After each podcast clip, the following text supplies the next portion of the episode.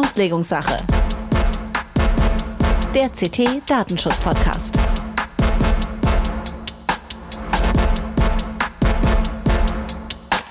Hallo und herzlich willkommen in der Auslegungssache heute mit Episode 65. Wir zeichnen auf am 30.06.2022. Mein Name ist Holger Bleich, ich arbeite bei der Zeitschrift CT aus Hannover. In Hannover ist auch Jörg wieder gelandet. Äh, Jörg war nämlich unterwegs in The Land in Stuttgart. In äh, The Land? Was ist das denn? Hast du das noch nie gehört? Die, nee. die nennen sich seit letzten Oktober, ist dieses äh, badisch und unsympathisch, gibt's nicht mehr. Die nennen, der Claim ist jetzt We are the Land.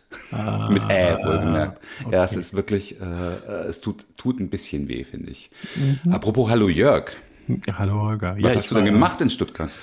Ich war ganz viel unterwegs die letzten Wochen. Ich war auf der Konferenz vom Zeitungsverlegerverband und hatte dann zwei Veranstaltungen, ähm, Heise Security Tour, die äh, zum ersten Mal halt wieder mit, mit Publikum war. Das war auch sehr schön, hat auch Spaß gemacht. Und ähm, da waren wir in Köln und in Stuttgart und haben unter anderem viele Spätzle genossen. Das ist das angenehme, der, der definitiv angenehme Teil des Rumreisens. Klingt nett. Und wie war die Zugfahrt? Du äh, rentest ja ganz fleißig auf Twitter gerade. Ich halte mich da noch zurück. Also man könnte ja irgendwie so, was zu jeder. Das, war, das ist zurückhalten, okay. Das ist zurückhalten, ja. Irgendwie, ich, ich führe gerade eine Strichliste. Zwölf, von den letzten zwölf Fahrten in den letzten Wochen waren zwölf mindestens, nee, waren zehn mindestens 30 Minuten verspätet. Mhm, okay. Das ist momentan so die, die Lage, aber mich so spannend ist es auch nicht. Ich gebe ja zu, es ist auch nicht so spannend, so davon ständig auf Twitter zu berichten, aber ab und zu platzt einem mal der Kragen. Ja, mir fällt nur auf, dass das jeder tut gerade. Es muss wirklich schlimm sein. Also ich hatte bis, ich hatte jetzt die, bis dato eigentlich fast immer Glück mit meinen, mit meinen wenigen Zugreisen, die ich hatte, ICE-Reisen. ICE ist wohl das Schlimmste, ne, was man im Moment mhm. erwischen kann. Aber wir sind ja hier ein Datenschutz-Podcast und kein DB-Podcast. Und, äh, das wäre auch eine Idee. Jammern über die Deutsche Bahn Podcast. Da gibt es wahrscheinlich schon. Gibt es wahrscheinlich schon 20 Stück oder so. ähm, was haben wir denn heute für ein Thema? Beziehungsweise, ah, du, du wolltest noch äh, auf ein, äh, du wolltest noch ein Feedback erwähnen, ne? was, was wir bekommen haben. Genau, wir haben äh, ein Feedback auf Twitter bekommen, also zwei Feedbacks bekommen, was für unsere Verhältnisse schon ganz gut ist. Also ihr dürft auch ruhig weiter gerne Feedbacks schicken. Äh, wir haben eins bekommen, fand ich ganz interessant. Die letzte, bei der letzten Folge ging es ja um äh, Datenschutz bei Behörden und da hat uns Fritte beziehungsweise Eck, Eck, Eck, Eck, Eck B, Eck B61, Fritte ist einfacher, äh, geschrieben und hat das so ein bisschen auch nochmal unterstrichen, was wir gesagt haben. Also er meinte auch, diese, wir hatten ja in der Sendung von 5% Zeitanteilen bekommen, die so ein Datenschützer unter Umständen in der Verwaltung mal hat von seiner gesamten Arbeitszeit. Und das wären halt auf, bezogen auf eine Vollzeitstelle äh, satte zwei Stunden pro Woche. Und ähm, er sagt eben, dass dies vor dem Hintergrund von gestiegenen Dokumentations- und Kommunikationsaufgaben halt wirklich eine Sisyphus-Aufgabe wäre. Und äh, er sagt auch, dass er den von uns vermittelten Optimismus, ich wusste gar nicht, dass ich für meinen Optimismus bekannt bin, äh, dämpfen muss. Ähm, und er sagt, dass er auch in Gesprächen mit seinen äh, Datenschutzkoordinator-Kolleginnen äh, Datenschutz häufig eher als Verhinderer und Compliance-Pflicht angesehen wird, denn primär als berechtigtes Grundrecht. Das mm. ist natürlich eine Ansicht, die ich auch erlebe, die auch irgendwie ganz stark zunimmt. Also man hätte ja gedacht, dass das mehr äh, in den Alltag äh, einnimmt, aber ich glaube, der, der, da ist ein totaler Rollback, dass man es inzwischen eben wieder äh, als äh, Verhinderer ansieht. Was auch so ein bisschen mit den bisweilen doch aus meiner Sicht zunehmend befremdlicheren mm, Ansichten der Datenschutzbehörden zu tun hat, aber das ist ein anderes Thema und soll ein anderes Mal erzählt werden. Ich habe übrigens auch äh, schon Feedback bekommen von wegen, ähm, äh, dass man sich sehr freut oder sehr mit Spannung die Folge zu ähm, Videokonferenzsoftware und überhaupt äh, ganzen Datenschutz in der Schule. Ähm, also das müssen wir auf jeden Fall im Auge behalten, aber wir haben ja schon gesagt, das wollen wir dann vielleicht so äh, Ende August, Anfang September mal irgendwann angehen. Ne? Das können, können wir den Daniel auch nochmal einladen. Ja. ja.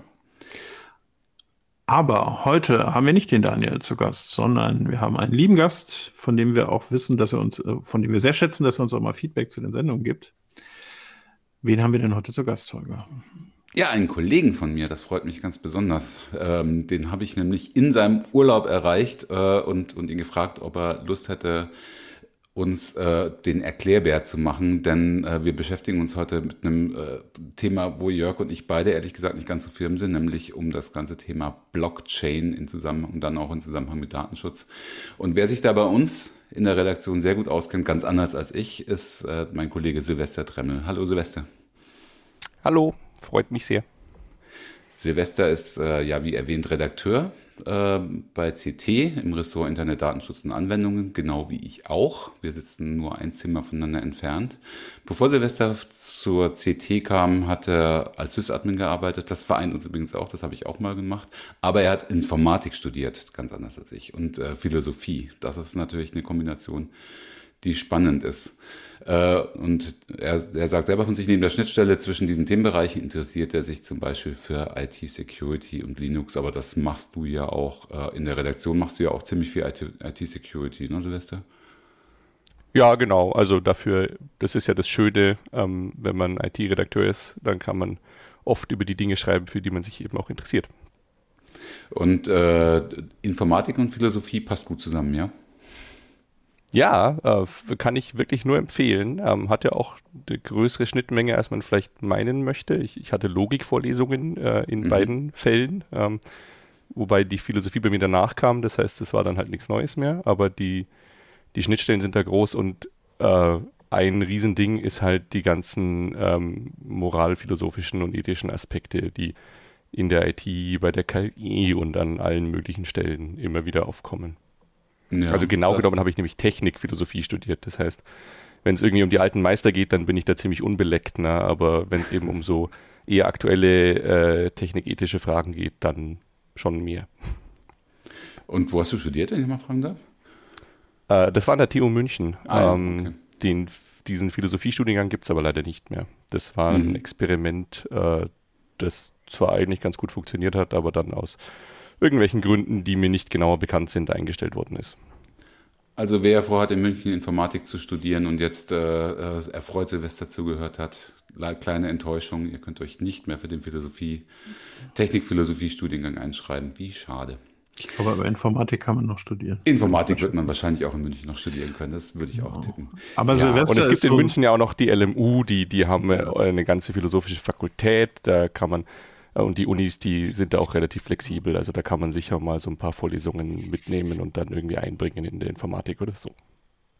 Aber Silvester ist ein 1A-Erklärbär und äh, als solcher wird er häufig auch von der Rechtsabteilung missbraucht, wenn wir irgendwas wissen wollen und uns erklärt haben wollen. Und das ist auch einer der Gründe, neben seinem Fachwissen natürlich, warum wir ihn heute eingeladen haben. Heute geht es nämlich, wenn ich da schon mal vorgreifen darf, um alle Fragen rund um Krypto, Blockchains und den Datenschutz. Und mein Hintergrund war tatsächlich, ich habe mindestens zehn, wenn nicht mehr Vorträge in den letzten Jahren gehört zum Thema äh, Krypto und Blockchain und was ist das und warum will ich das unbedingt oder warum will ich es auf gar keinen Fall. Letzter, letzteres eher häufiger in, in den letzten Monaten. Ähm, und ich habe es nie verstanden, was das genau ist. Und das ist der Grund, weswegen wir Silvester gebeten haben, uns das mal zu erklären, was es denn jetzt eigentlich genau ist. Und allen Leuten, die ich davon erzählt habe, vielleicht geht es äh, den Hörern genauso, die haben gesagt, oh ja, toll, ich habe das auch nie verstanden, bitte, äh, das finden wir ganz interessant, äh, wollen es mal hören. Und darum geht es heute und äh, wir wollen das mal mit dem Datenschutz zusammenbringen und uns mal ein paar Fragen stellen, die ähm, damit äh, dann darauf beruhen. Aber bevor wir dazu kommen, kommen wir erstmal zu unserem obligatorischen das Bußgeld der Woche. Unser heutiges Bußgeld ist aus Italien. Empfänger ist die Amio SPA und die Am Amio SPA ist eine städtische Müllabfuhr. Die städtische Müllabfuhr der Gemeinde Tarent hat ein Bußgeld bekommen in Höhe von 200.000 Euro immerhin. Worum geht's?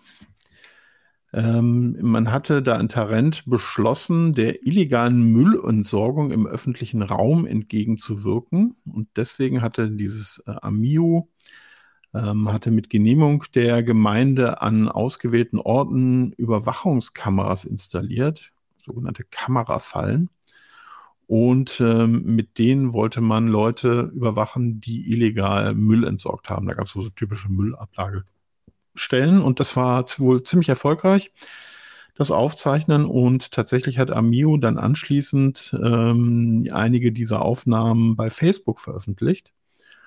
Und Ziel war, nachvollziehbar Medienwirkung der Videoüberwachung auszubauen und ihre abschreckende Wirkung zu erhöhen fanden dann aber die Behörden nicht so gut. Also Amio hat zwar gesagt, sie hätten die Fotos und Videos bearbeitet und es sei eine weder eine direkte noch eine indirekte Identifikation von Personen möglich. Das hat wohl aber ganz offensichtlich nicht geklappt, denn die Personen wurden, wie es dann häufig so ist, äh, direkt erkannt.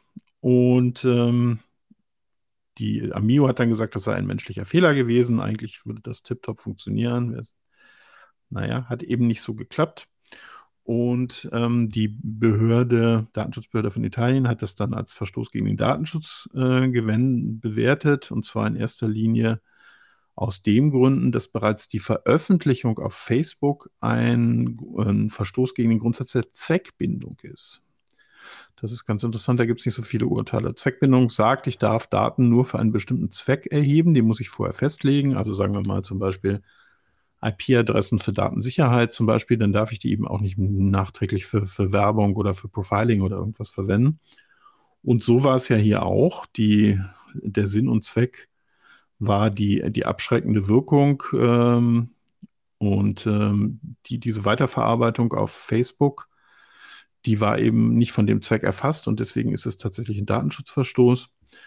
Und dann wurde auch noch festgestellt, auch nicht so richtig gut, dass das Unternehmen keinen Datenschutzbeauftragten benannt hatte und ähm, das Unternehmen zusätzlich noch ein Subunternehmen beauftragt hatte äh, mit diesen Sachen ohne entsprechende Autorisierung. Und da entstanden 200.000 Euro, finde ich relativ viel, muss ich sagen. Ähm, zumal, wenn man noch weiß, dass für die Gemeinde, die das beauftragt hatte, die Gemeinde Tarent, in einem separaten Verfahren auch nochmal 150.000 Euro angesetzt wurden. Ähm, ja, ich finde es ganz interessant, insbesondere wegen, wegen der, dieser Idee der Zweckbindung. Also wer Videoüberwachung betreibt, sollte sie tunlichst nicht ohne weiteres dann irgendwo auf Facebook stellen, weil das äh, naja, aber wenn sie, der Zweck war doch äh, offensichtlich so einen Pranger zu schaffen, ne? irgendwie ja, aber so, ein Absch so ein Abschreckungspranger. Ja. Und auf welcher Plattform die nehmen, ob die das jetzt auf der eigenen Webseite machen oder auf Facebook, auf jeden Fall wollten sie einen Pranger schaffen. Gut, ein Pranger insofern nicht, als dass sie natürlich äh, an, die Personen unkenntlich gemacht haben wollten, was sie ja dann offensichtlich nicht unzureichend gemacht haben. Aber ja. Ein Pranger ist es ja schon. Ne? Ja, nicht unbedingt. Also ich stecken, äh, haben ja nicht so wahnsinnig viele Angaben jetzt über den Fall, aber es ging wohl eher darum, die Leute zu identifizieren und den Bußgeld aufzuerlegen, weniger die ja dann halt im Internet bloßzustellen. Also Pranger war es so. eher insofern nicht, sondern deswegen nennen sie es hier Kamerafallen.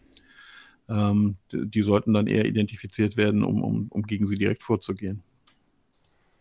Aber verstehe ah. ich das richtig, dass das sozusagen auch ein Datenschutzverstoß gewesen wäre, wenn die die Anonymisierung korrekt hingekriegt hätten? Nee. Einfach weil sie. Oder nicht? Nee, weil in dem Moment hätten ja keine personenbezogenen Daten vorgelegen. Also wenn du die Leute nicht erkennen könntest, hättest du quasi gar nicht ihre Daten verarbeitet und deswegen wäre es kein Verstoß gegen den Datenschutz gewesen. Naja, ich meine, also sie, sie nehmen die Leute erstmal auf, um sie zu erkennen und dann halt der Polizei zu melden oder so. Und mhm. dann anonym, anonymisieren sie diese Daten und verwenden sie anders als bei der Erhebung angegeben. Das genau. ist aber okay. Weil die Daten, die du verwendest, in dem Moment ja nicht mehr personenbezogen sind. Okay, ja. Wenn die anonymisiert sind, dann bist du aus dem Datenschutz raus. Hm. Naja, das ist genauso besser wie keine Ahnung, wie bei, bei Web, Web, äh, Webanalyse-Software, ne? In dem Moment. Kürzung du, von IP-Adressen genau, zum Beispiel. So genau, wenn du Beispiel. in dem Moment, wo du, das ist ja, ist ja immer ein Riesenstreitpunkt bei den, bei den ganzen äh, Analyse-Tools, äh, zu welchem Zeitpunkt wird denn anonymisiert und wie wird anonymisiert? Ne? Also wird, wird schon zum Zeitpunkt der Erhebung anonymisiert oder wird erstmal noch nicht anonymisiert gespeichert und dann erst zu einem späteren Zeitpunkt anonymisiert? Und alles, was dazwischen liegt, das fällt dann natürlich voll in den Bereich der DSGVO. Ne? Erst dann, wenn die Anonymisierung stattgefunden hat, ab da ist es dann halt nicht mehr personenbezogen und ist dann raus aus dem Datenschutzbereich. Habe ich es ja, richtig also erklärt? Also finde ich auch plausibel, klang nur gerade irgendwie, also habe ich falsch verstanden. Ja, ja, nee. Okay. Naja, aber es ist natürlich echt ein Unding. Also ich meine, äh, also äh, ich finde das vollkommen gerechtfertigt, ehrlich gesagt, 200.000 Euro. Also äh, du, du zeichnest da Leute auf, gut und schön. Ich weiß ja nicht, ob die darüber äh, Bescheid wussten vorher, dass es da solche Fotofallen gibt oder Videofallen, keine Ahnung. Aber dann wird es, dann ist es halt wirklich eine Zweckentfremdung. Und wenn es da nicht mal schaffen, das vernünftig zu anonymisieren und anonymisieren von Personen, wenn die Müll, wenn die Müll irgendwo abwerfen auf der Straße, keine Ahnung, alte Autoreifen dahinlegen oder so. Das stelle ich mir bei Videos auch ehrlich gesagt nicht so einfach vor, weil, weil was, da muss ja alles, da musst du ja komplett schwärzen, ne? weil es reicht ja schon Klamotten, der Gang. Es gibt doch so viele biometrische Merkmale außerhalb des Gesichts, an den, anhand derer du Personen noch irgendwie identifizieren kannst. Ja, aber genau aus diesem Grund hat das einfach auf Social Media nichts zu suchen. Ja, also eben. da bin ich auch ziemlich eindeutig und, äh, genau, und deswegen finde ich die 200.000 Euro auch okay. Ja, ich finde es ein bisschen hoch, aber vielleicht ist es ein sehr großes Müllentsorgungsunternehmen. Immer drauf. Ja, genau. Aber die Stadt liegt schön. Ich habe gerade mal gegoogelt, wo das ist. Wo liegt denn das? Apulien. Das wollte ich nämlich auch noch mal. Apulien, eher, eher ähm, südöstlich in Italien. Aber mhm. scheinbar gibt es da viel Müll in der Gegend. Sieht so aus, ja. Aber wir haben ja ein Schwerpunktthema und äh, Jörg hat es ja schon angedeutet und kurz erzählt. Wir wollen uns heute, ich sage es jetzt zum dritten Mal, ich habe es ja auch schon mal angedeutet, wir wollen uns heute mit dem Thema Blockchain beschäftigen. Also jetzt äh, eher ein bisschen allgemeiner gefasst und gar nicht so sehr in Richtung, das tangiert das natürlich auch, nicht so sehr jetzt in Richtung Bitcoin und, und äh, Kryptowährung. Ähm, Jörg hat ja schon gesagt, was ihn äh, oder was er alles dazu nicht weiß. Jörg, deswegen würde ich dich mal bitten, willst du Silvester einfach mal Fragen stellen? Ja, ich, also sowohl ich als auch Holger haben sich jetzt natürlich so ein bisschen äh, eingelesen und denke, deswegen sind wir jetzt, glaube ich, nicht mehr ganz so ahnungslos wie vorher. Wobei ich mich jetzt eher mit den datenschutzrechtlichen Aspekten beschäftigt habe, zu denen wir gleich auch noch kommen. Aber bevor wir dazu kommen, würde ich echt das Konstrukt gerne noch ein bisschen verstehen. Ich habe so abstrakte Vorlesungen, Vorstellungen von irgendwelchen Daten, die irgendwo liegen und äh, äh, irgendwie ganz äh, unheimlich safe sind, dadurch, dass sie so verteilt irgendwo liegen. Aber das kannst du uns gleich nochmal erzählen. Und wir haben natürlich, glaube ich, irgendwie einen Zielkonflikt. Auf der einen Seite ähm, sagt man, okay, wir haben eine besondere Vertraulichkeit der Daten, die sind da besonders geschützt. Auf der anderen Seite sagt man aber, es gibt eine große Transparenz, weil ja jeder auch im Zweifelsfall gucken kann. Das ist schon mal so, so ein Zielkonflikt, den ich ähm, persönlich schwer aufzulösen finde. Äh, und dann bin ich gespannt, ob wir am Ende der Sendung zu dem Ergebnis kommen, dass das überhaupt datenschutzkonform betrieben werden kann. Nach dem, was ich jetzt gelesen habe, sind da erhebliche Zweifel, aber vielleicht fängst du wirklich mal Sendung mit der Maus mäßig an, uns zu erklären. So, was, was ist denn das so überhaupt, Silvester? Ich bin sehr gespannt. Ja, gerne. Ähm, also eine Blockchain ist im Wesentlichen eine Möglichkeit, äh, Daten abzulegen und zwar auf, in einer Art und Weise, also normalerweise sage ich halt, naja, da hole ich mir halt eine Datenbank von irgendeinem Anbieter und dann tue ich die dahin. Und ähm, das Problem, das die Blockchain lösen will, ist, dass ich dann diesem Anbieter vertrauen muss. Der könnte die Daten ja ändern, fälschen, löschen, wie auch immer. Ne? Ähm, und die Art und Weise, wie man das sozusagen behebt, ist, äh, man verteilt das einfach. Also jeder, ähm, der will, kann Rechner betreiben, die sozusagen an der Blockchain teilnehmen. Die sind dann, nennt sich Node. Und ähm, die halten dann eben auch eine Kopie dieser Datenbank vor. Und das löst das Problem, dass es da niemanden mehr gibt, der einfach selber halt was löschen kann. Äh, es schafft das Problem, dass die sich irgendwie koordinieren müssen und sich einig sein müssen, welche Version, also es könnte ja einer dieser Nodes an seinen Daten eine Änderung vornehmen und ein anderer eben nicht, dann muss es irgendwie einen Mechanismus geben, um zu entscheiden, welche Version sozusagen die gültige ist. Und die einfache Methode wäre da wieder halt so eine Autorität einzuführen, ähm, aber das ist ja genau das, was man vermeiden will mit diesem Konstrukt. Ne? Also man will eben nicht irgendeine Instanz haben, die halt den Finger drauf hat und sagt, das hier ist der gültige Stand. Und ähm, die Lo also die Idee oder die, die, ja, die sozusagen mit, mit Bitcoin und Blockchains aufkam, war okay. Wir machen das so, ähm, man kann an diese, aus dieser Datenbank nichts löschen. Äh, man kann an die Sachen nur Daten anhängen. Ähm, und wenn es sozusagen mehrere Versionen gibt, die dann notwendigerweise sich in ihrer Länge unterscheiden, ja, oder also die können auch gleich lang sein, aber halt am Ende sozusagen unterschiedliche Einträge haben, ähm, dann gewinnt immer die längere. wenn die gerade beide gleich lang sind, dann wartet man halt sozusagen, bis sich irgendwie rauskristallisiert, welche ist länger. Und der Witz ist jetzt, dass man ähm, nicht einfach so an diese Datenbank beliebige Einträge anhängen kann, sondern man muss dafür ähm, ordentlich Rechenaufwand leisten. Ähm, das ist sozusagen auch äh, mathematisch beweisbar, dass man nicht drum kommt, diesen Rechenaufwand zu leisten.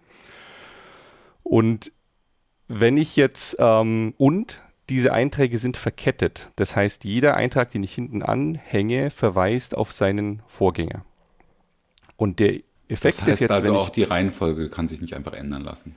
Genau, die Reihenfolge kann sich nicht ändern und mhm. wenn ich jetzt irgendeinen Eintrag ändern wollte, also sagen wir mal, ich will den, den 100 letzten Eintrag ändern, dann kann ich das bei meinem Node machen.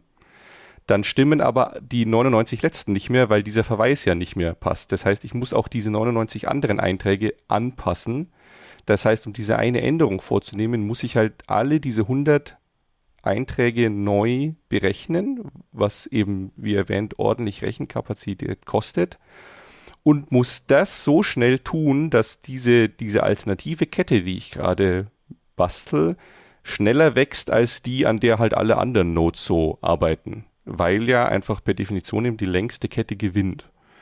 Ähm, und die Idee ist sozusagen, alle anderen Nodes haben halt einfach mehr Rechenleistung. Es kann kein böswilliger Anbieter auftreten und einfach eine längere gültige Kette präsentieren, weil er dazu mehr Rechenleistung aufwenden müsste als alle anderen nicht böswilligen Anbieter, die halt einfach munter an ihrer, an deren ursprünglichen Kette fortschreiben. Ähm, und weil niemand diese Menge an Rechenkapazität aufbringen kann, äh, kann eben niemand alte Einträge irgendwie manipulieren und mit einer längeren Kette um die Ecke kommen, die da was geändert hat das ist sozusagen das, das, die grundsätzliche Idee. Ne? Also man hat da eine Möglichkeit geschaffen, so eine Datenstruktur zu haben, bei der sich alle einig sind, welche Variante ist die gültige, ohne dass es eine zentrale Autorität gibt und ähm, bei der eben auch böswillige Akteure nicht mit einer gültigen anderen Variante um die Ecke kommen können, weil sie dafür einfach mehr Rechenleistung aufwenden müssten als alle anderen zusammen, die halt nicht mit ihnen kooperieren. Und die Grundannahme ist, dass das halt nicht passiert. Falls es passieren sollte, das nennt man so eine 51%-Attacke, also wenn sich halt die böswilligen Anbieter irgendwie zusammenschließen, bis sie über die Hälfte der Rechenleistung in so einer Kette aufbringen, also aller Nodes, dann könnten sie das machen. Und dann, das gab es auch schon bei kleineren Ketten, die eben nicht so viel allgemeine Rechenleistung in ihrem System hatten. Und dann ist das System sozusagen gebrochen. Aber also bei so einer großen Kette wie Bitcoin ist es wirklich extrem unwahrscheinlich. Das sollte man auch noch erwähnen. Das System ist so angelegt, dass es sozusagen regelmäßig guckt, wie viel Rechenleistung steht denn im gesamten System zur Verfügung und passt die Schwierigkeit, also die Rechenleistung, die man aufwenden muss, um die Kette vorzuschreiben, entsprechend an.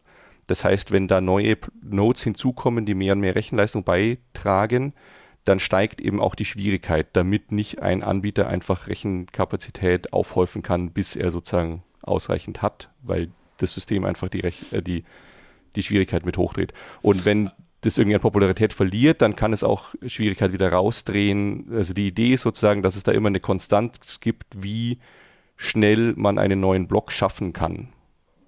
Aber wenn du sagst, das System, wer ist denn das System? Also wer, Dieses, wäre, wer reguliert das denn? Das sind dann Algorithmen, oder? So ist das. das. Das System ist dieses Netzwerk aller Knoten. Also natürlich kann ich meinen eigenen Knoten da hinstellen und sagen, ja, nee, der, der macht es anders. Der betrachtet einfach seine eigene Variante der Kette als die gültige. Mhm. Das hilft mir noch nichts, weil da macht halt sonst niemand an dem System dann mhm. mit. Ne? Dann ist halt mein Node de facto ausgeschlossen und nicht mehr Teil dieses Systems, weil er nach anderen Regeln spielt. Und solange sozusagen die Mehrheit der Nodes fair nach diesen Regeln spielt, funktioniert es auch. Also wenn ich das richtig verstanden habe, ähm, dann, äh, dann haben wir hier ein System, also muss man vielleicht zur Verdeutlichung nochmal sagen, also fast alle auch Verschlüsselungssysteme und äh, Vertrauten oder, oder ähm, solche Systeme der Datensicherung, äh, sowas wie zum Beispiel eine PKI, eine Public-Private äh, ähm, basieren auf Vertrauen, ne? also äh, auf Vertrauen gegenüber einer Instanz. Also das heißt, da gibt es, wir kennen das zum Beispiel von den Covid-Zertifikaten, da gibt es halt eine, eine Instanz, das ist eine, eine Certificate Authority, also eine, Autorität im System, ähm, der muss man hundertprozentig vertrauen. Das ist in dem Fall jetzt bei den Zertifikaten die EU, die die, Zertifik die, die Stammzertifikate ausgibt. Ähm, und dann entstehen so, so Vertrauensketten innerhalb dieses Systems. Und ähm, aber wir brauchen das Vertrauen. So und ähm, wenn ich das richtig verstanden habe, ist halt die Idee von so einer Blockchain, jeder kann jedem misstrauen und es funktioniert trotzdem. Habe ich das richtig verstanden? Also es ist kein Vertrauen mehr nötig, die Technik regelt das.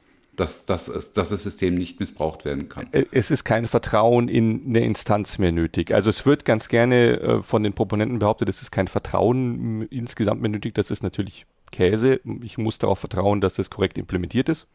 Mhm. Ähm, und ich muss zum Beispiel auch darauf vertrauen, dass eben nicht eine böswillige äh, Gruppe von Leuten heimlich irgendwie mehr als 50 Prozent der Rechenkapazität zusammenschließen kann.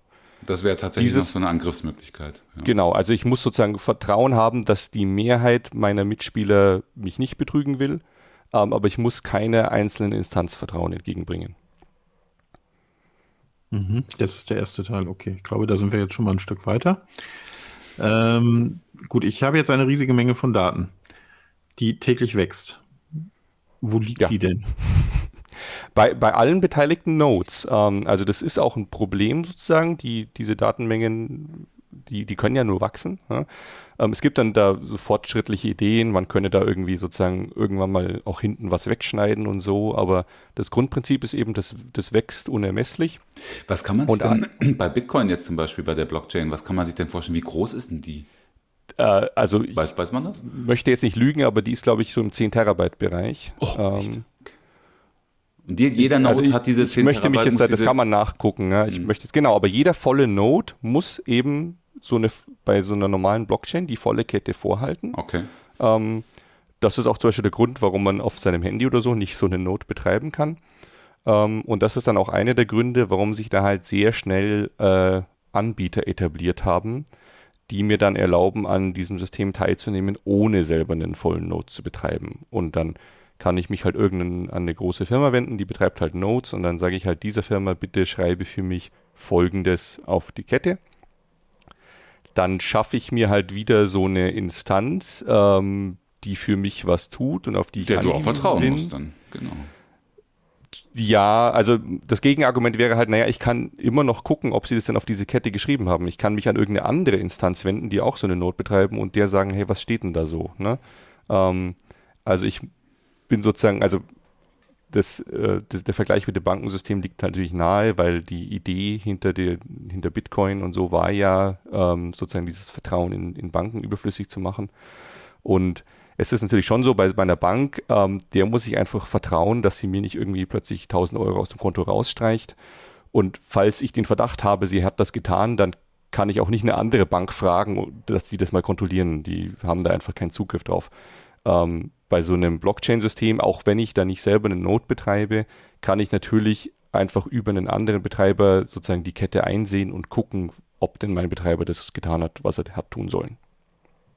Also ich habe mal ein paar hier nachgeschaut, laut, laut äh, Statista äh, ist die the Size of Bitcoin Blockchain im April 22 bei 389 Gigabyte. Bitcoin oder Bitcoin? Oh, okay. Bitcoin. Ah, weil du Bitcoin bist. Ja, nee, Bitcoin ist auch groß, aber nicht so groß.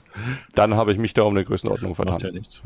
ja, aber trotzdem. Ist immer, ist immer noch mächtig irre. groß. Aber es ist halt mehr, als ich auf einem Handy oder so ja. äh, haben kann. Ja. ja. ich bin jetzt überrascht. Ich hätte gedacht, das ist wesentlich weniger. Ich habe nämlich diese Zahlen noch nicht nachgeguckt. Ich hätte auch eher gedacht, das ist mehr. Ich würde auch eher bei gefühlsmäßig bei Silvester. Und da steht, in dieser Chain steht dann jede Transaktion drin, die seit Beginn des Bitcoin-Systems stattgefunden hat. Genau, also ich meine, was ich mit dieser Chain mache, ähm, ist ja meine Sache, aber, aber Bitcoin ähm, als sozusagen die ursprüngliche Idee so ein Systems hat er gesagt, ja, ja, die Daten, die ich da drauf ablege, das sind Transaktionsdaten. Ähm, und ähm, dann kann ich eben, also dann muss ich halt auch, ich muss sozusagen keinen Kontostand irgendwo vorhalten. Ne? Eine normale ähm, Bank, die hat ja irgendwo halt Rechner, die haben Variablen und da steht dann irgendwie mein Kontostand drin.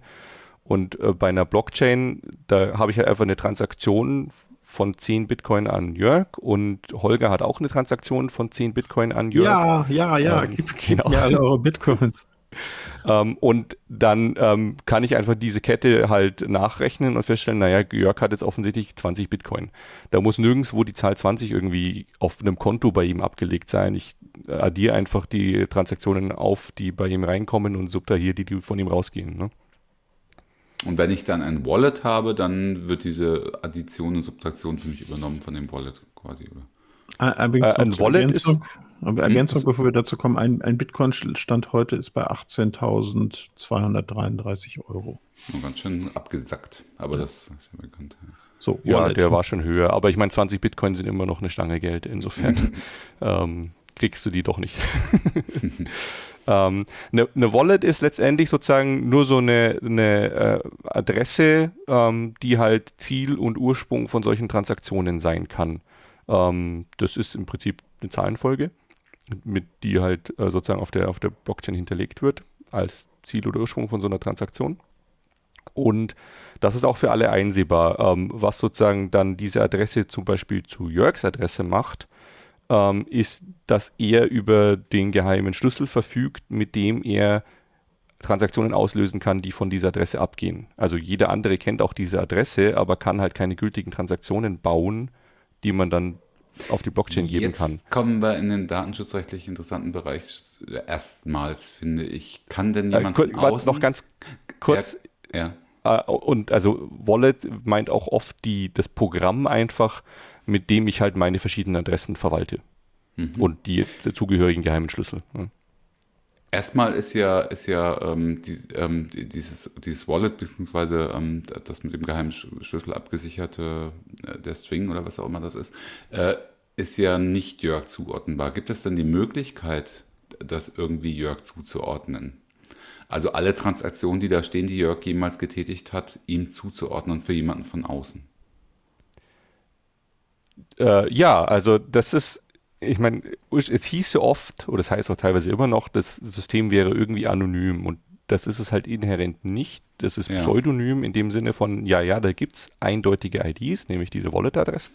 Mhm. Ähm, aber da steht halt nicht direkt Jörg dran. Ne? Aber in so einem ganz simplen System, wo halt irgendwie Jörg eine Adresse hernimmt, da gehen Zahlungen ein und da gehen Zahlungen raus, dann muss er nur einmal zum Bäcker gehen und damit bezahlen und dann weiß der Bäcker, aha, diese Adresse, das ist Jörg.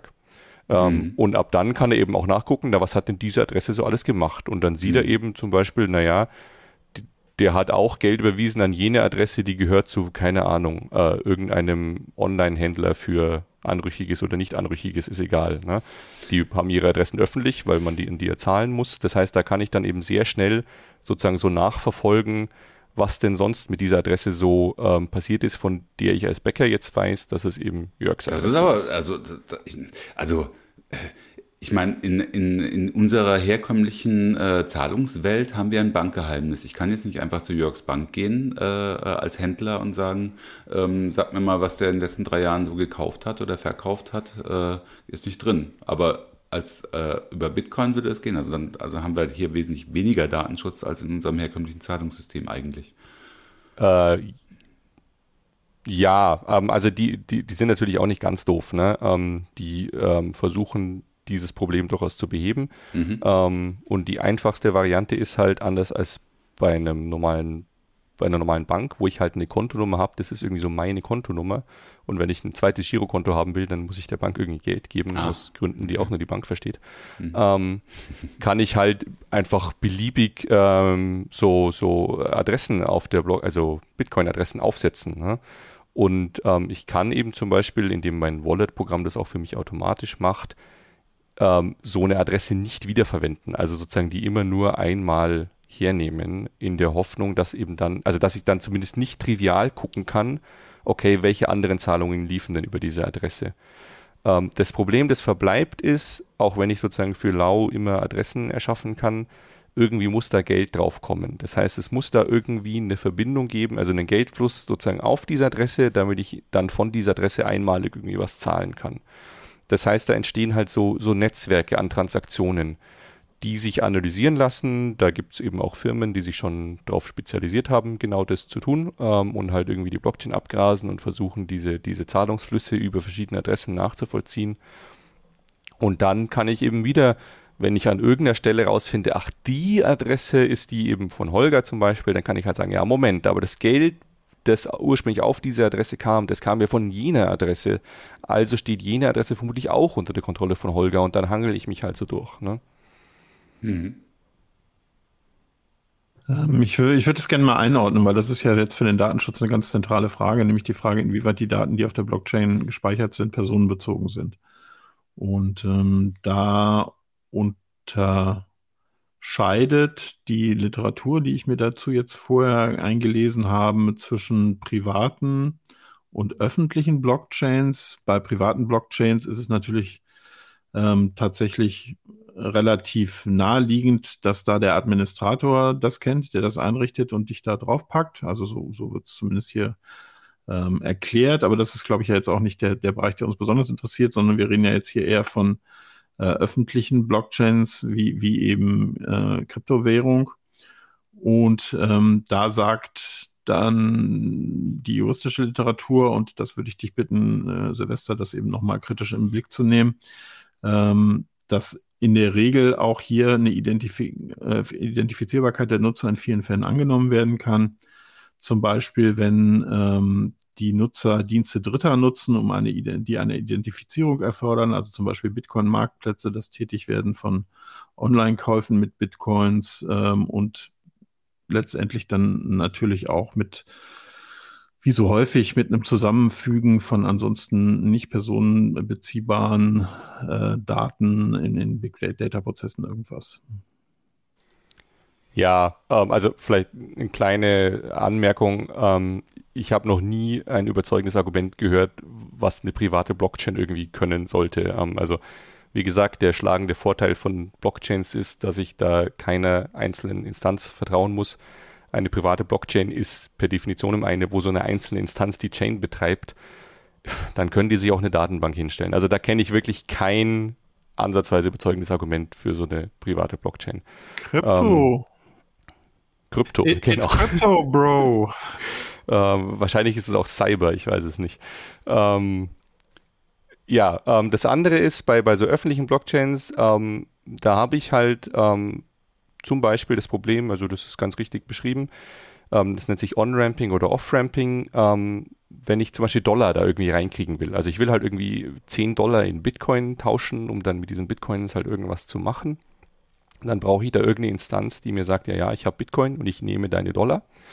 Ähm, und wenn das zum Beispiel eine Firma ist, die in den USA sitzt oder so, dann sind die natürlich äh, Regulierungen unterworfen, auch wenn da lange sozusagen, also es hat eine ganze Weile gedauert, bis die Aufsichtsbehörden da in die Gänge kamen, aber sie sind mittlerweile schon, also sie nehmen deutlich Fahrt auf.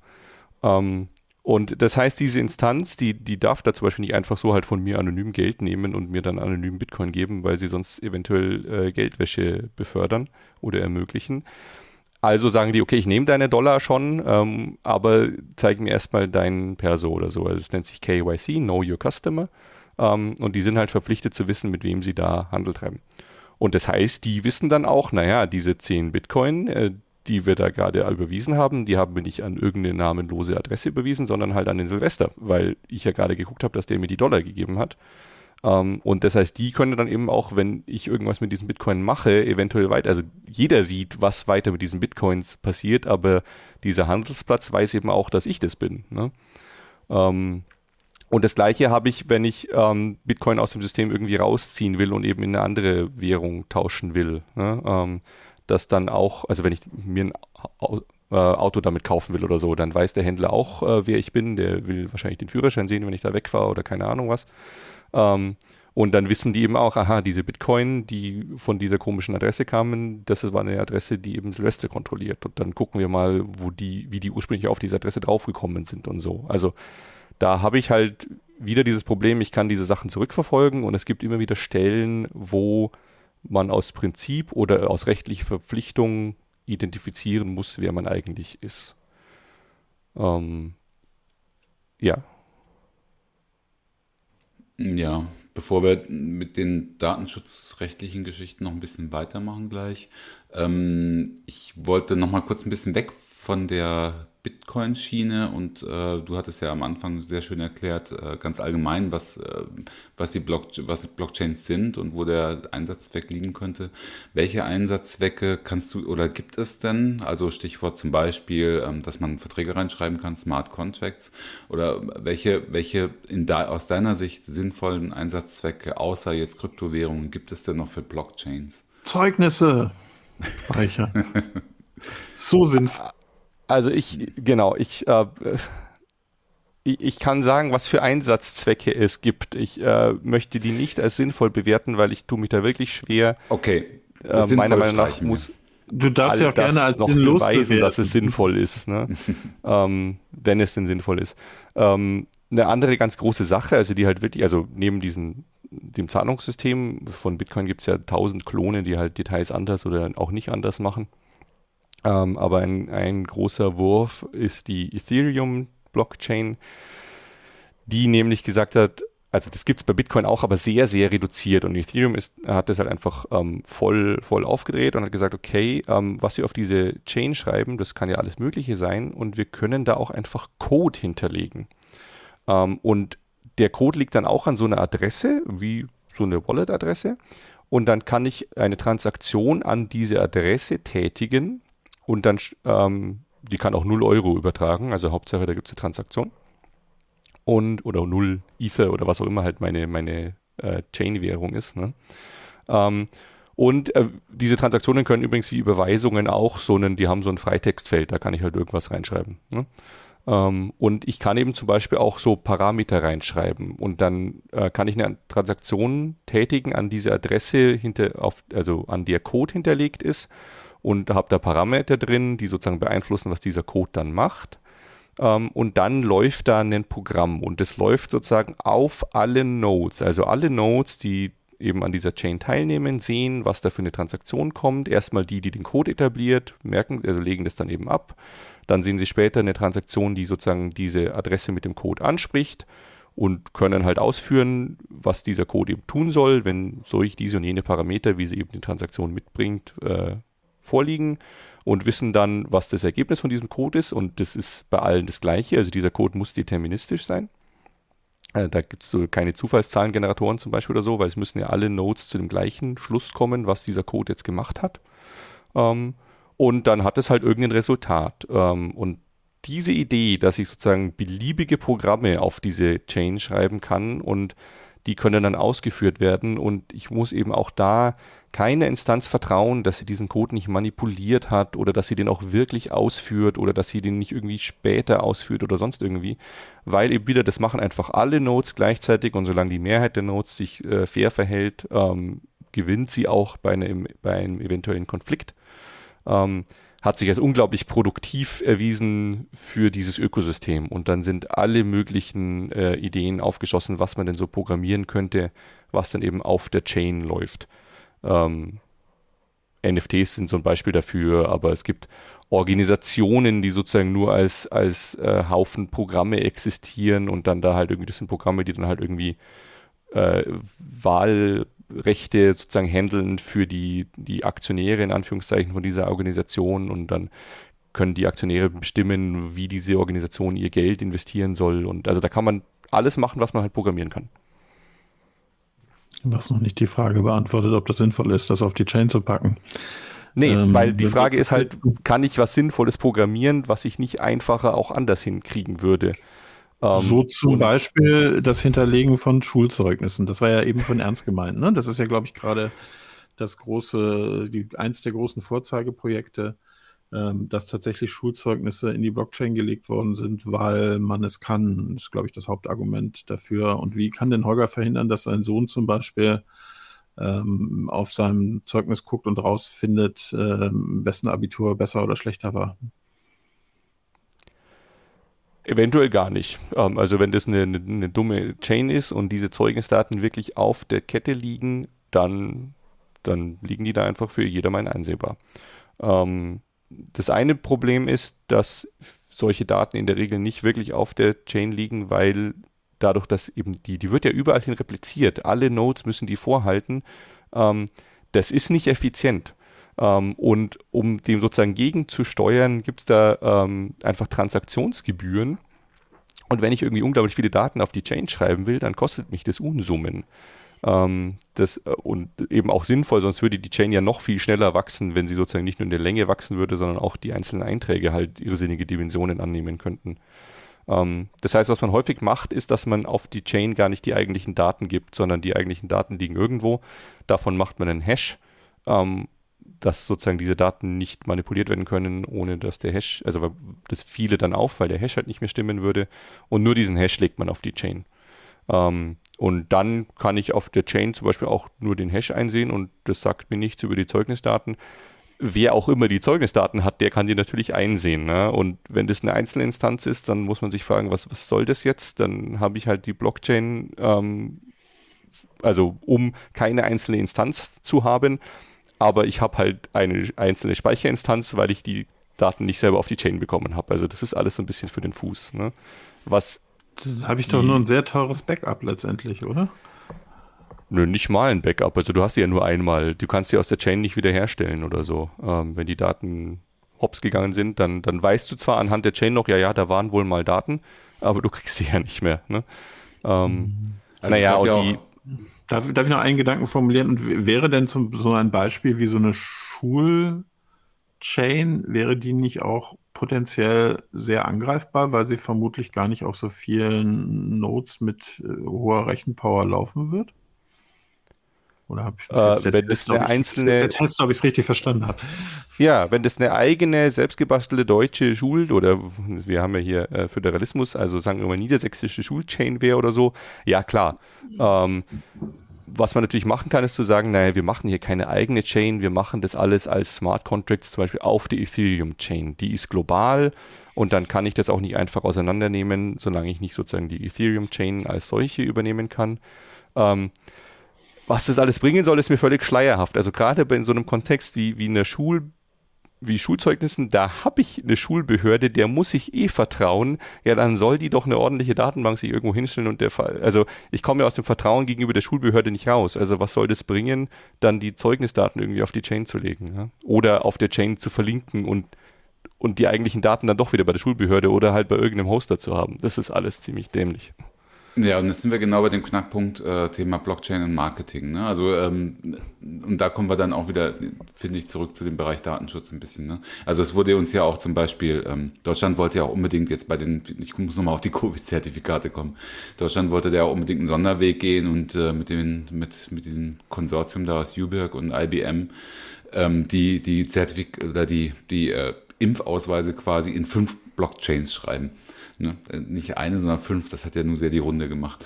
Äh, schlussendlich hat, sind sie überstimmt worden von der EU, weil die gesagt haben, nein, wir machen sowas, sowas nicht, sondern wir machen das ganz normal vernünftig, vernünftig in der PKI mit, mit Zertifikaten ne, und Schlüsseln. Ähm, aber das trotzdem, es war so ein Tamtam -Tam. und dieses so dieses Tamtam -Tam um die Blockchain, das hört man halt allen halben auch bei kleineren Projekten, bei Konferenzen. Und äh, da wird dann genau das, was Jörg am Anfang gesagt hat, aber es gibt ja nichts sichereres und es gibt nichts, was äh, unsere Daten besser schützt auch. Ne? Und äh, ich finde, da sollten wir nochmal hinkommen und äh, da bitte ich dich jetzt, Jörg. Ne? Also wir, wir, die, das ganze Gedöns, Entschuldigung, ich muss es jetzt mal so nennen, äh, Blockchain muss ja irgendwie auch ähm, abgebildet werden oder muss, äh, Jörg, jetzt also auf den ersten Blick, äh, Blockchain und europäisches Datenschutzrecht DSGVO, kann die DSGVO mit dem Konzept Blockchain umgehen? Ja, das ist eine gute Frage. Ähm, da würde ich sagen, das gucken wir uns doch jetzt nochmal gemeinsam an, mit, mit ein paar anderen äh, Testgestalten. Äh, die, die nächste Frage wäre für den Datenschutz, wir, wir brauchen für den Datenschutz immer einen Verantwortlichen. Das ist der, ähm, letztendlich der ähm, die Kontrolle über die Zwecke und Mittel der Verarbeitung hat nach DSGVO. Äh, wir brauchen irgendjemand, das ist dann auch derjenige, der die das Bußgeld kassiert im Zweifelsfalle. Ähm, da ist schon die, die sehr, sehr, sehr spannende Frage, wer das denn zum Teufel sein könnte in diesem merkwürdigen Konstrukt mit, äh, mit vielen potenziellen Playern. Ähm, wir hätten zur Auswahl den Initiator oder den Programmierer des zugrunde liegenden Codes, aber der hat natürlich auch keine Kontrolle dann letztendlich, wenn er seinen Golem in die Welt entsandt hat. Ähm, dann hätten wir den einzelnen Teilnehmer natürlich auch, der Transaktionen vornimmt, der aber natürlich auch keine Kontrolle über Zweck und Mittel hatte. Dann hätten wir. Du meinst jetzt also in dem äh, Kontext Den die, den, den Node oder den Nutzer? den Nutzer. Den Nutzer. Und das muss ja nicht deckungsgleich sein, Silvester, ne, Das wenn ich muss- es richtig nee, verstanden nee. habe. Äh, dann wird hier noch genannt in der juristischen Literatur den Miner, den hatten wir noch gar nicht, zu dem müssen wir, glaube ich, auch gleich nochmal kommen, aber der hat auch eine andere Funktion und deswegen tatsächlich, äh, und da würde ich dich bitten, äh, Silvester zu beurteilen, ob das nachvollziehbar ist, sagt man, dass wenn man hier überhaupt ähm, bei öffentlichen Blockchains einen Verantwortlichen im Sinne des Datenschutzes benennen will, können das nur die Betreiber der Nodes sein. Und ähm, die können durch B- und Verarbeitung der Transaktionen, die Speicherung, die Verarbeitung äh, darauf Einfluss nehmen äh, und wären damit personenbezogen. Andererseits, so wie ich das System verstehe, ist die Möglichkeit ähm, des einzelnen Nodes, Kontrolle über Zweck und Mittel der Verarbeitung zu haben, ja auch sehr begrenzt. Sie können auch gar nicht so wahnsinnig viel tun, oder? Machen die nicht alle das Gleiche und müssen die alle das Gleiche machen? Genau, also die können natürlich sagen, diese Daten sind illegal, die an dieser Transaktion hängen, die nehme ich nicht, äh, aber dann schließen sie sich aus dem Netzwerk aus, weil ähm, sie dann ja nicht mehr nach den Regeln des Netzwerks spielen und halt eine andere Version haben als der Rest des Netzwerks.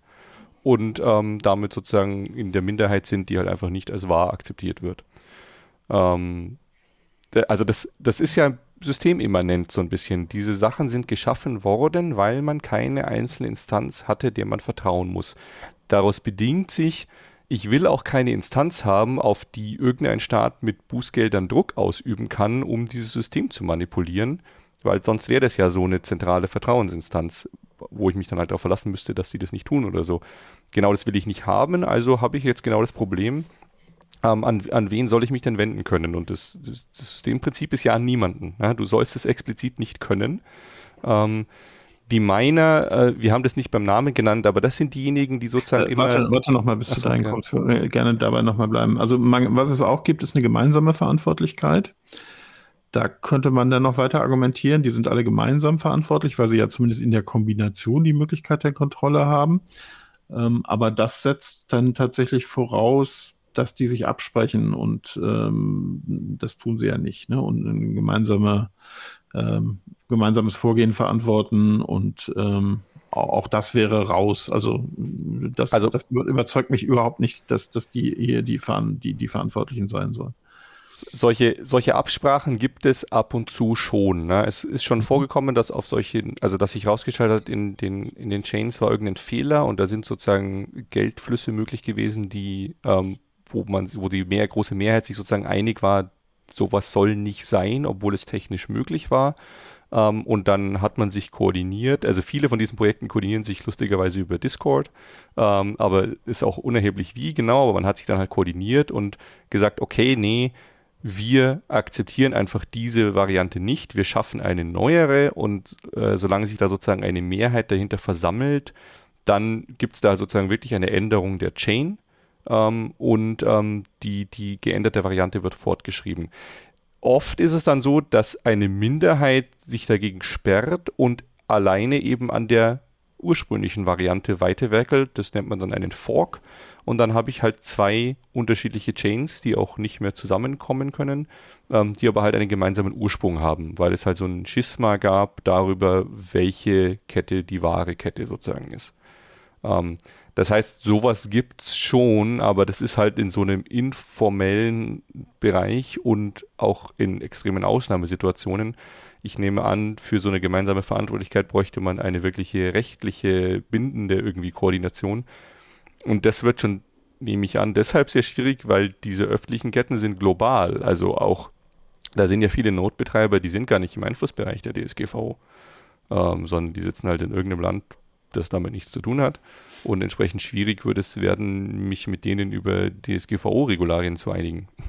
Jörg, mit noch ergänzen, äh, korrigiere mich, wenn ich mich irre, aber muss, muss, es, muss ein Verantwortlicher nicht auch die Möglichkeit haben, den Rechtsverstoß, der vielleicht festgestellt wird, dann abzustellen? Und das kann doch ein einzelner Node ohnehin nicht. Und wie, wie du jetzt gerade schon gesagt hast, also selbst eine große Gruppe von Nodes, wenn die sich zusammenschließen, hat kaum die Chance irgendwie, wenn jetzt da was Widerrechtliches passieren würde, ähm, äh, da, äh, aus dem Datenschutzrecht raus, ähm, da Einfluss zu nehmen. Ja, ganz genau. Deswegen finde ich das Konzept also die, die müssten halt die Mehrheit sein. Ne? Ähm, man muss schon auch sagen, also viel von dem, was wir jetzt hier sagen, beschreibt so das ursprüngliche Grundprinzip einer Blockchain, was in, in Bitcoin auch weitgehend so noch realisiert ist. Es gibt da natürlich sehr viel neuere Ideen, wie man das machen kann. Eine davon sind eben mit Smart Contracts sozusagen so, so Second Layer Chains zu bauen, die dann genau so einen Mechanismus eben integriert haben, die sagen können, ja gut, wenn ich der Meinung bin, hier ist was, was wirklich runtergehört von der Chain, dann kann ich da irgendwie ein äh, eine Abstimmung halten und dann können sich halt die Mehrheit der Nodes hinter mir versammeln, wenn sie es denn tun. Und dann gehen wir zurück auf eine Variante der Kette, wo diese Daten nicht vorhanden sind und schreiben von da aus weiter. Ähm, also die, da gibt es natürlich einen Haufen Projekte, die einen Haufen Probleme dieser Art angehen wollen. Ähm, aber die großen öffentlichen Chains, also äh, Bitcoin, Ethereum, ähm, die sind mit genau diesem Problem so geplagt. Ja. Wir haben jetzt aus meiner Sicht zwei akut erklärungsbedürftige Begriffe, obwohl ich eigentlich, eigentlich gerne beim, beim Datenschutz bleiben würde, aber ich glaube, wir haben die jetzt reingeschmissen und sollten sie zumindest kurz erklären, Silvester. Ähm, Smart Contracts und Miner. Also Smart Contracts sind nur diese Programme, über die wir vorhin geredet haben, die, die man eben auf, der, auf die Chain legen kann und die dann halt aufgerufen werden können mit solchen Transaktionen und die dann alle Nodes eben abarbeiten und zu einem Ergebnis kommen.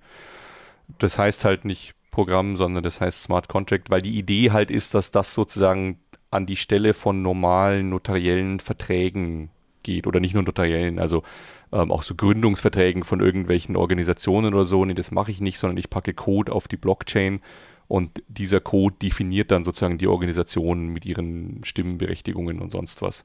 Deswegen heißt es halt Smart Contract.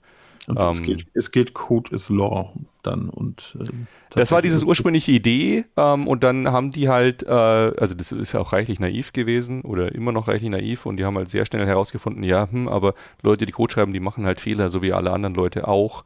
Ähm, und dann gab es eben genau solche Fälle, dass da halt der Code Dinge ermöglicht hat, wo man eigentlich sich einig war, das sollte nicht passieren. Irgendjemand ist es aufgefallen, der hat es ausgenutzt, Millionen gescheffelt, Milliarden gescheffelt. Ähm, und dann gab es eben die Fraktion, die gesagt hat, Goat is Law, war halt blöd gelaufen. Und die Fraktion, die gesagt hat, äh, nee, nee, das müssen wir jetzt irgendwie angehen. Und wenn letztere in der Mehrheit waren, dann gab es halt so einen Chain-Split und äh, die Code is Law-Fraktion hat dann ihre kleinen Chain weitergebastelt, die in der Regel dann auch in der Versenkung verschwunden ist. Ähm, und es gab eben auch Fälle, wo gesagt wurde, nee, das war jetzt sozusagen nicht so groß, ähm, da beißen wir jetzt in den sauren Apfel und ähm, ändern es halt jetzt sozusagen ab jetzt, aber die Sachen, die schon gelaufen sind, die sind halt gelaufen. Okay, also das hat durchaus noch auch juristische Implikationen. Ähm, das fand ich tatsächlich das, das Spannendste zu dieser Thematik, was ich bisher gelesen habe. Aber das können wir vielleicht auch mal eine eigene Sendung machen. Äh, und erklär uns vielleicht noch ganz kurz, bevor wir zu dem ganz wichtigen Punkt mit dem Löschen kommen, ähm, noch den Punkt, was hat, haben denn die fehlenden Grafikkarten äh, mit den Blockchains und den Minern zu tun? Ja, also Miner sind eben die, die diese, diese, ähm, dieses Rechenrätsel lösen, was halt sozusagen ähm, garantiert, dass da Rechenkapazität aufgewendet worden ist. Wenn so, also die, die schreiben, die sammeln sozusagen Transaktionen ein, lösen dieses Rechenrätsel und ähm, bauen das dann zu einem neuen Block zusammen, publizieren den halt, ähm, der wird dann im Netzwerk verteilt. Alle Nodes können sehen, ja, ja, diese Transaktionen sind gültig und ja, ja, der hat tatsächlich dieses Rechenrätsel gelöst und eben beweisbar diese Rechenkapazität aufgewandt. Aber ich also mal ganz neuer Block. Wer stellt diese Rätsel? Mhm. Ähm, das, äh, niemand stellt diese Rätsel, das ist sozusagen ein, ein, ein mathematisches ähm, Problem. Also konkret geht es darum, dass ähm, da ein, ein bestimmter Hash gefunden werden soll oder also ein Hash, der eine bestimmte Eigenschaft hat ähm, nämlich zum Beispiel so und so viel führende Nullen. Ja, und mhm. normalerweise, wenn ich halt irgendwas hashe, dann kommt halt eine zufällig aussehende Zahlenfolge raus. Und wenn ich halt sage, ja, nee, die ersten fünf Stellen sollen aber eine Null sein, dann muss ich halt sehr viel hashen und da halt immer eine Zufallszahl in meinen Eingabedaten weiterdrehen, in der Hoffnung, dass ich irgendwann mal einen Hash kriege, der wirklich mit fünf Nullen anfängt. Also Brute und, Force? Quasi. Sozusagen Brute Force, genau. Und, und, das heißt, Brute Force heißt, du brauchst einfach pure Rechenpower, um da hinterher zu kommen. Genau, du brauchst einfach pure Rechenpower ähm, und du kannst es halt auch nicht vorhersehen. Das heißt, es, ich kann natürlich Glück haben und mein dritter Hash-Versuch äh, liefert es schon, aber im Schnitt dauert es halt so und so lang. Ähm, und diese Miner konkurrieren deswegen auch alle miteinander, die, die basteln sozusagen gleichzeitig. Irgendeiner hat halt Glück bei, bei, zu jedem gegebenen Block und ist der Erste und kann den halt publizieren. Ne? Und, und kriegt dafür kann Geld. aber sozusagen und kriegt dafür ein bisschen Geld, das ist die Motivation davon, genau. Ähm, also Geld im Sinne von halt On-Chain-Währung. Also deswegen haben Blockchains auch fast immer eine Währung äh, eingebaut, weil sie eben irgendwas brauchen, um diese Miner zu äh, incentivieren. Und um den, und, den Schlenker wieder zurückzukriegen für schnelle Rechenpower brauchen die Grafikkarten und deswegen war einer, zumindest war das einer der Gründe, der Grafikkartenmarkt irgendwie über eine Dauer von fast zwei Jahren irgendwie bei nahe Null, weil die ja, wurden also das zeigt halt auch wieder mal so diese, die Naivität, mit der an unglaublich viele äh, Fragen herangegangen wird von dieser Community. Ähm, Bitcoin hat sehr schnell den Effekt gehabt, dass sich da Firmen aufgetan haben, die haben spezialisierte Hardware eingesetzt, um möglichst schnell diese Rechenrätsel bei Bitcoin zu lösen. Ähm, und das ist zu, an dem Punkt, dass man schon lange nicht mehr mit normaler Hardware da mithalten kann. Also wenn man nicht irgendeine große Miner-Firma ist, die eben Spezialhardware einkauft, ähm, dann, dann kann man nicht sinnvoll Bitcoin meinen. Und das ist auch so eine Art von Zentralisierung, die man halt nicht vorhergesehen hat und die man eigentlich nicht, nicht haben will. Ähm, und ein, eine Idee war, ja gut, dann machen wir da Rechenrätsel, für die es richtig schwierig ist, so Spezialhardware zu designen, sondern die funktionieren einfach am besten auf so Off-the-Shelf-Grafikhardware. Und der Effekt war halt, dass die Grafikhardware vergriffen war. Wie blöd. Weil die die halt aufgekauft haben, um damit bares Geld zu verdienen. Und alle anderen, die einfach nur eine Grafikkarte haben wollten, um halt eine Grafikkarte zu haben, die konnten im Zweifelsfall nicht so viel dafür bezahlen, weil sie ja nichts verdienen an ihrer Grafikkarte. Ähm, und ja, ähm, das, es gibt dann andere, gab es wieder andere Ideen, was man denn machen könnte, um damit sozusagen das auch mit einer Grafikkarte nicht funktioniert. Aber es zeigt halt alles so, das ist so ein relativ naives Trial and Error, mit dem dieses System sich fortentwickelt. Was, was ich halt äh, am schlimmsten finde nach wie vor an dem ganzen Gedöns ist der, ist der immense Energieverbrauch, der damit auch einhergeht, ne? dass du eben so viel Rechenpower brauchst. Genau. Nicht, äh, nicht also zeitgemäß, sagen wir es mal so. Da gibt es halt auch alternative Ideen. Ähm, man könnte sozusagen statt diesen Rechenrätseln diese Miner einfach zwingen, Geld einzusetzen. Ähm, und wenn sie sozusagen dabei erwischt werden, Transaktionen nicht fair zu behandeln oder Transaktionen ähm, äh, oder falsche Transaktionen, äh, falsche Transaktionen können die Nodes einfach ablehnen. Aber wenn sie da halt irgendwie filtern würden oder ähm, manche Teilnehmer ausschließen, indem sie deren Transaktionen nicht äh, annehmen oder so, wenn das auffällt, dann kann ihnen eben dieses eingesetzte Geld rausgestrichen werden, also weggenommen. Diese Idee nennt sich Proof of Stake ähm, und die hat halt den Vorzug, dass sie nicht mit dieser, mit dieser horrenden Energieverschwendung einhergeht, ähm, es gibt Ketten, die schon Proof of Stake einsetzen, die großen aber nicht. Und insofern wäre ich da mal vorsichtig, ob dieses System mittelfristig wirklich trägt oder ob dann nicht irgendwelche komischen äh, Effekte auftreten, die auch wieder zu irgendwas Unerwünschtem führen, wenn mal so eine richtig große Chain, wo richtig viel Geld und eben auch richtig viel böser Wille im, im Zweifelsfall unterwegs ist, ähm, auf Proof of Stake umsattelt. Ähm, Ethereum will das seit tausend Jahren machen, gefühlt, also seit Jahren und verschiebt diesen Zeitpunkt aber immer wieder, weil es halt nicht einfach ist und ja. Ach, das ist die Ankündigung, man wolle ja jetzt so, so umweltschonend werden, ne, in nächster Zeit. Stimmt, ja, da das, so das ist alles, also immer wenn irgendeine Blockchain sagt, wir sind ja. jetzt irgendwie grün oder sonst irgendwie, dann meint es, sie haben halt Proof of Stake oder Proof of irgendwas anderes, also dieses Rechenrätselgedöns nennt man Proof of Work. Ja. Ähm, und wenn sie irgendwas anderes hernehmen oder hernehmen wollen, dann schreiben sie sich auf die Fahne, dass sie umweltfreundlich sind. Mhm. Also als, als letzten Punkt würde ich dann doch gerne nochmal den Elefanten im Raum ansprechen. Und der ist Löschung. Ein zentraler Punkt in der DSGVO ist ja das Recht auf Vergessenwerden, also das Recht auf Löschung, was aus zwei Elementen oder zwei Alternativen bestehen kann. Entweder äh, das, die Verpflichtung, Entschuldigung, die Verpflichtung zur Speicherung fällt weg, zum Beispiel durch Zeitablauf, weil ich zum Beispiel Sachen vorhalten muss und dann sind die zehn Jahresfristen vorbei, dann ist es automatisch zu löschen oder ich verlange die Löschung. Das geht natürlich nur bei personenbezogenen Daten, aber wir haben ja schon besprochen, hier reden wir durchaus von personenbezogenen Daten äh, auf diesen Chains. Ähm, und der spannende Punkt ist, wie kriege ich denn da Sachen gelöscht, wenn ich zum Beispiel sage, ich möchte nicht mehr, dass da steht, dass ich im Jahre vor drei Jahren mal 100 Bitcoins hatte. Ähm, weil mein Steuerberater findet das nicht so gut zum Beispiel. Äh, kann sich das, kann sich das gerade nicht erklären. Ein Beispiel aus Jörgs Leben. Ja, ja, ja, das ist die First Word Problems, kennst du doch auch. Ähm, genau, wie, wie kriegt man die weg und vor allen Dingen, bei wem kriegt man die weg? Das ist ja auch nochmal, also gibt es überhaupt, es gibt ja keine zentrale Ansprechpartner, dann muss man irgendwie 10.000 Notes äh, überreden, äh, ob sie das vielleicht dann bitte löschen. Das wird, glaube ich, eher schwieriger hier in der Praxis. Genau, und deswegen ist die Antwort auch, du kriegst es nicht weg.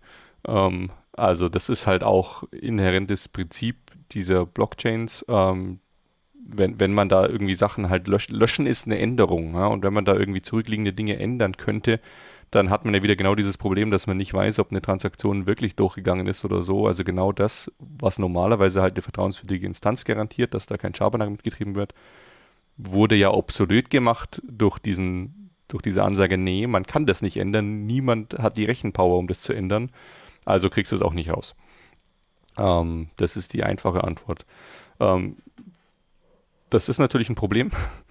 ähm, es gibt Ideen, dass man da halt äh, Blockchains hat, die so, also die, die meisten Ideen gehen in die Richtung, dass man diese Daten gar nicht lesbar auf die Chain schreibt, sondern dass dann da kryptografisch recht anspruchsvolles Zeug gemacht wird, damit ich eben, wenn ich Holger Geld überweise, dann kann ich da in diesen Verwendungszweck irgendwas reinschreiben und Holger und ich können das lesen, ähm, aber alle anderen, ähm, also in, insbesondere eben auch die Nodes, ähm, können sozusagen nur sehen, dass es eine gültige Transaktion ist, ähm, die nicht mehr Geld überweist, als ich habe ähm, und die eben auch sonst irgendwie nichts tut, was, was sozusagen vom System nicht zulässig ist.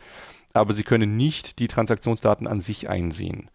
Ähm, das gibt, das nennt sich dann meistens irgendwie so Privacy Focused Chain oder wie auch immer. Also die haben da so verschiedene Namen. Ähm, da gibt es Monero zum Beispiel, ist relativ groß. Es gibt Zcash und so. Ähm, also da ist die Lösung immer, ja, die Daten sind da schon, aber die waren sozusagen von Anfang an nicht für alle Beteiligten lesbar. Alle Beteiligten konnten nur verifizieren, dass das gültige Transaktionsdaten sind. Ähm, diese Ketten sind auch, also gehören nicht zu den größeren äh, und insofern ist es ein bisschen schwierig zu sagen, ähm, also angenommen sowas wie, äh, die würden so groß wie Bitcoin oder so, dann wäre natürlich die, das Incentive da nach Fehlern zu suchen ähm, sehr viel größer, weil sehr viel mehr Geld involviert ist. Ne? Insofern, ähm, das, diese kryptografischen Protokolle, die sind schon schick und ähm, funktionieren im Prinzip auch, aber die müssen halt auch unbedingt, unbedingt korrekt implementiert sein, weil es halt keine Instanz gibt, an die ich im Fall der Fälle appellieren kann. Also wenn dann Fehler ist und irgendjemand stellt es später fest und sagt, haha, ich kann das reverse engineeren und irgendwie auslesen, was ich nicht hätte auslesen können sollen, dann war es das, ne? weil die Daten, die sind ja alle geschrieben und unveränderbar. Und wie verhindere ich jetzt mal in meiner kleinen naiven Welt, äh, dass ich sage, was passiert, wenn jemand die tolle Idee hat, äh, Kinderpornografie auf eine Chain zu packen. Das ist ja wahrscheinlich kein ganz völlig unausdenkbarer Fall, gerade wenn es ein Wettbewerber ist zum Beispiel. Äh, scheinbar nichts. Ähm, also soweit ich weiß, ist das durchaus schon der Fall äh, und es liegt irgendwo auf der Bitcoin-Chain äh, solches Material und halt auch anderes äh, sozusagen in, in diversen Jurisdiktionen illegales Material.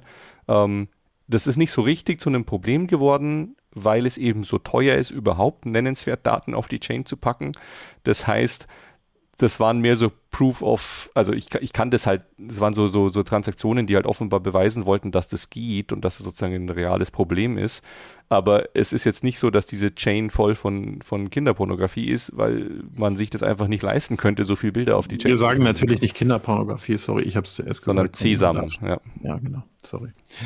Ja, äh, aber wenn man jetzt zum Beispiel Mitbewerber schaden würde, kann man doch da mal ein paar tausend Euro in die Hand nehmen und da sowas draufspielen. Der kreative Also Mitbewerber im Sinne von einer anderen Chain. Zum Beispiel. ja, das wäre denkbar. Ähm, also die Frage wäre oder, auch, oder auch Marktmanipulationen. Ne? Also ich möchte zum Beispiel, dass das bekannt wird und dann, äh, dann der, der Kurswert äh, zum Beispiel von der, von der Währung sinkt oder so.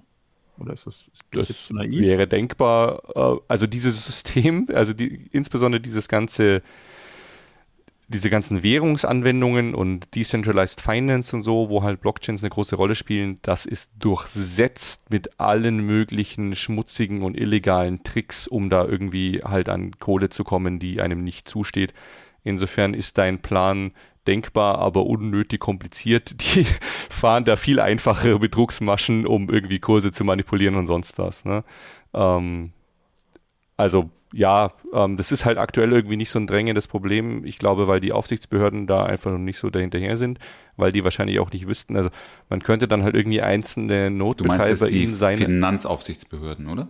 Nee, also jetzt bei, bei, bei äh, äh Kindesmissbrauchsdarstellungen ging es so, ja eher um Strafverfolger. Um, äh, so. hm. Strafverfolger. Hm. Ähm, die könnten halt jetzt wahrscheinlich rechtlich einzelne Notbetreiber da irgendwie äh, sehr, also sehr unangenehm werden aber halt auch nur bei denen in ihrer Jurisdiktion. Ähm, das heißt, es würde ähm, einerseits das Problem nicht lösen und andererseits können diese Notbetreiber ja auch nichts dafür, dass diese Daten auf der Chain sind. Also es wäre halt auch so ein bisschen ähm, unge oder also wäre jetzt schwierig zu sagen, aber ähm, es scheint ein bisschen unfair, sozusagen dann die dafür zu verknacken.